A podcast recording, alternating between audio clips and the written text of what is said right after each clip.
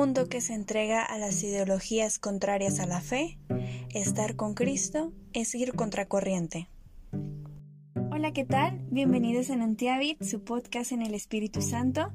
Yo soy Pili y en este episodio hablaremos un poco sobre los católicos cool, pero no en el buen sentido como de ser geniales, sino más bien en el sentido de esos católicos que se dejan engañar y van en la misma corriente que el mundo. Comencemos con el hecho de que como seres humanos generalmente buscamos pertenecer a un grupo. Y aunque no nos guste o aunque no queramos, eh, entramos en ciertas etiquetas, ya sean etiquetas culturales, etiquetas religiosas, eh, de moda, etc. Pero nosotros nos identificamos con algo. Y luego buscamos quién se identifique con eso también para compartirlo y como parte de nuestra vida, eh, seguramente en más de alguna ocasión vamos a ser rechazados. Y cada uno eh, podemos enfrentar de distintas maneras este rechazo. Algunas personas pueden mejorar rasgos de su personalidad, pero siendo fieles a su esencia o a sus creencias. Sin embargo, otras prefieren mentirse a sí mismas y buscar a toda costa agradar a los demás.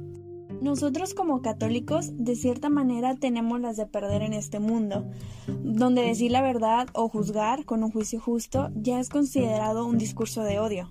E inmediatamente vamos a recibir el rechazo de ciertos grupos. Y para un joven o para cualquier persona, ese rechazo puede ser doloroso.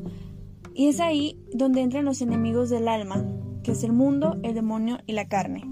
El mundo nos va a ofrecer tantas cosas aparentemente muy bellas y muy deseables que indudablemente pues nos darán una falsa sensación de estabilidad emocional, una falsa felicidad superficial, nos van a hacer ahora sí que cool ante los ojos de una sociedad que cada vez deja más de lado a Dios y nos va a dar esa eh, falsa sensación de popularidad, autosuficiencia, que pues nos puede hacer perder la mirada en lo que cristianamente queremos lograr, que es la santidad. No podemos servir a dos amos, eso es un hecho. No podemos servir al mundo llenándonos de sus placeres y mostrándonos con una cara y después decir que sí somos católicos, pero pues a nuestra manera, ¿no? El típico de que Dios no juzga, Dios es amor, esto no es pecado, este, amor es amor, bla, bla, bla. No. Y, y muchas veces eh, el mundo nos, nos arrastra de tal manera que queremos a fuerzas un Dios permisivo para el que nada es pecado, mientras yo pueda vivir mi vida hacia la ligera, sin meditar en lo más mínimo el futuro de nuestra alma. Y pues hay que tener mucho cuidado de no dejarnos llevar por esas corrientes que pretenden mandar a Dios, queriendo obtener aplausos para sus causas a costa de la fe, queriendo que digamos que lo malo es bueno, que lo bueno es malo, con tal de ganar el aprecio de la gente. Y en este auge de las redes sociales lo vemos con esos católicos que prefieren mantenerse neutrales o incluso aceptar ser cómplices de pecados graves con tal de que no los rechacen, eh, o sea, prefieren negar a Dios antes que ser señalados. Y claro que van a ser vistos como católicos muy cool ante el mundo, ¿no? Muy modernos. Eh, pues porque aquí no le gusta que le den por su lado, ¿no? Obviamente van a ser amados y alabados, pero pues a costa de qué. Eso es por una parte. Por otra parte, también nos encontramos con aquellos católicos que presumen de la gracia como si fuera un mérito propio y no por Dios, actuando con soberbia y presunción. Si bien pues yo no puedo juzgar a quien sí lo hace por amor a Cristo y, ver quién hace las cosas por vanidad. Eh, sí puedo hacer una reflexión general y para ello me quiero apoyar de un fragmento del libro Introducción a la vida devota, el cual recomiendo ampliamente. Sí da muchas pedradas, pero nada que Dios no nos permita lograr con su gracia. El texto dice así.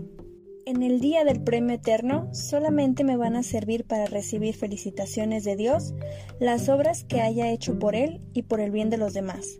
Lo que haya hecho por darle gusto a mi vanidad o a mi sensualidad, lo habré perdido para siempre.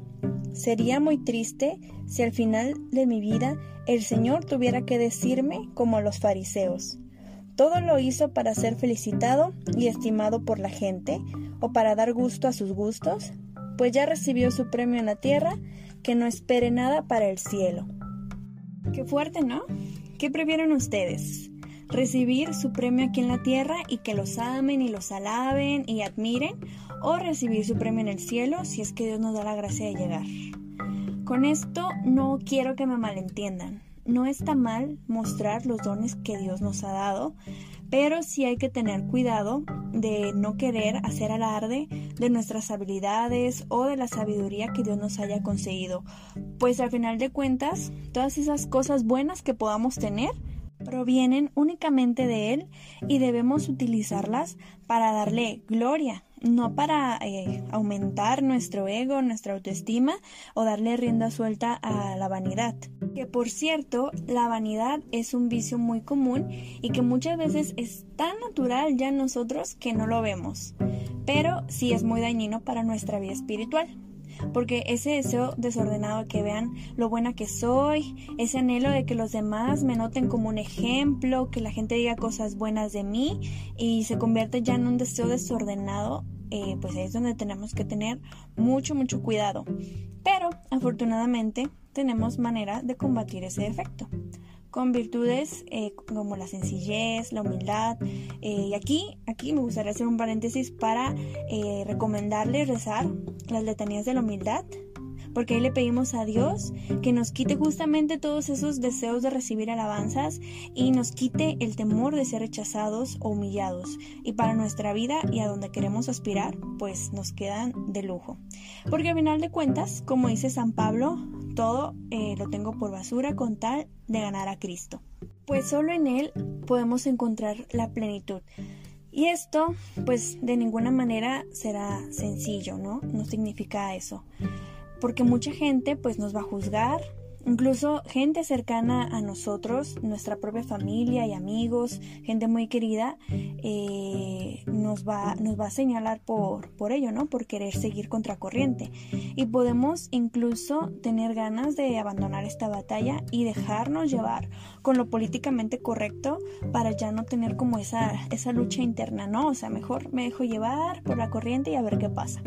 Pero no, hermanos, al final del día, tener la conciencia tranquila, sabiendo que no te dejaste llevar por esas ideologías del mundo, saber que el mundo te odia porque no quisiste ser ese católico cool que ellos esperaban, ese católico que quiere despreciar la doctrina y abrazar la basura de las modas, este, el tener eh, el apoyo y el consuelo en las personas correctas que te acompañan en ese caminar, eso y estar en gracia de Dios, pues es inigualable.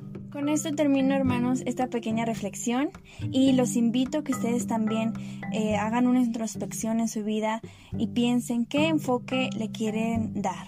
O sea, no hay que desanimarnos si el mundo nos odia, pues a nuestro Señor lo odiaron primero y la promesa que nos deja de la vida eterna es mucho más grata que todas las alabanzas y falsas promesas que nos pueda dar el mundo y también invitarlos a que sean muy sinceros consigo mismos y en las obras que están haciendo piensen para qué las estoy haciendo. ¿Quiero mostrarle al mundo los méritos eh, propios o de verdad quiero darle gloria a Dios y servirlo mientras sirvo a los demás? Así que ánimo hermanos, tenemos bastante, bastante que reflexionar en esta semana. Yo les mando un fuerte abrazo, que nuestra Madre Santísima los acompañe en nuestro caminar y que Dios los bendiga.